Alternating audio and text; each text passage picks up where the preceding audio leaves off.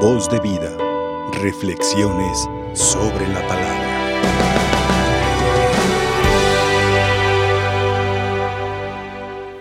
Hermanos, la liturgia de esta celebración, a través de esas lecturas que se han proclamado, nos invitan a contemplar una realidad en un primer momento hermosa.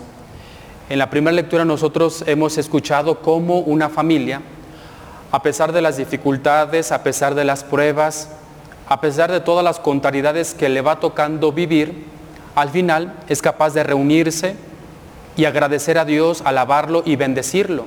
¿Por qué? Porque gracias a su ayuda, gracias a la misma presencia de Dios, esta familia ha podido superar las pruebas, las dificultades. Qué hermoso sería que también nosotros, como familia, qué hermoso sería que también nosotros de manera personal pudiéramos también afrontar las pruebas, las dificultades.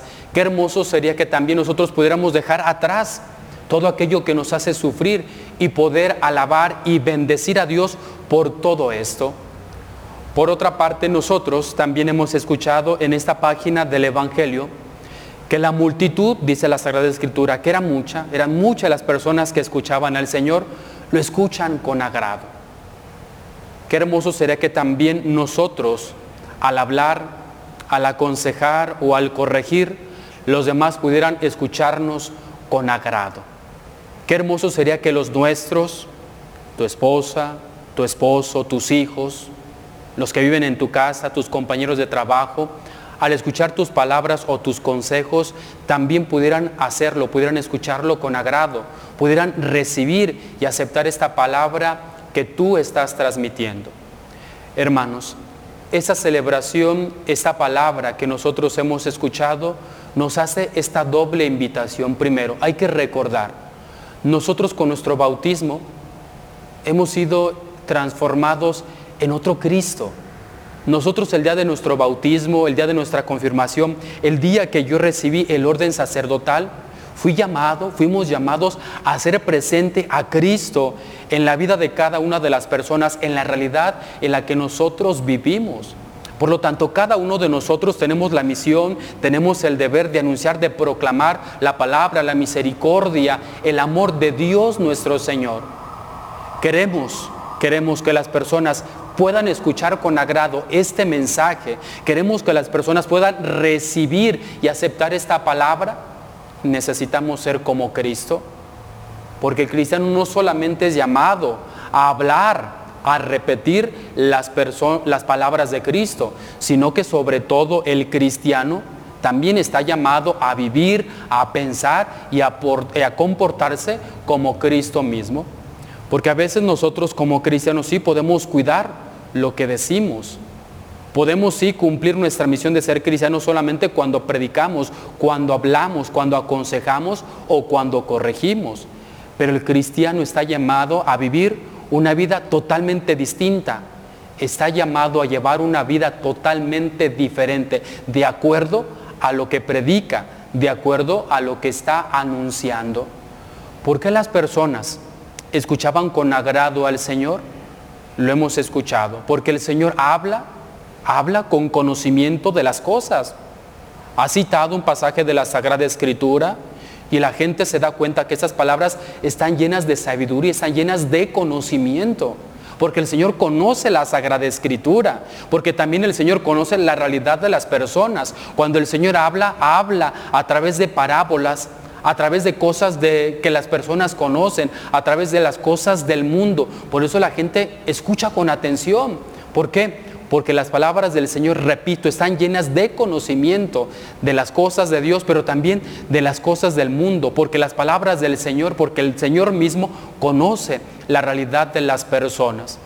Si también nosotros queremos ser escuchados, si queremos que las demás personas acepten nuestra palabra, nuestro consejo, que necesitamos conocer. Conocer la realidad, conocer a las personas, conocer el corazón de los otros. Y para poder conocer, ¿qué necesitamos? Acercarnos. Porque a veces qué fácil es hablar desde acá. Hablar desde el ambón, hablar desde el televisor, detrás de, de las cámaras, pero no. para que nuestra palabra tenga fuerza, para que nuestra palabra verdaderamente dé fruto, transforme el corazón de las personas, necesitamos estar cerca de las mismas personas, conocer el corazón de las personas, conocer sus necesidades, su realidad. ¿Por qué la gente acepta la palabra del Señor?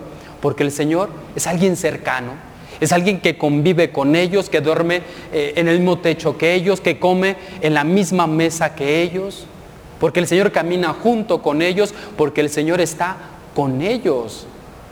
Hoy, hermanos, la palabra de Dios nos invita a esto, a estar cerca de las personas, a acercarnos a las personas, a conocer a las personas.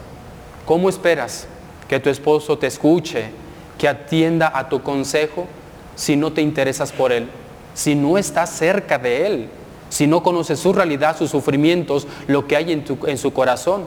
¿Cómo quieras que tus hijos escuchen, atiendan tus indicaciones si eres un padre distante?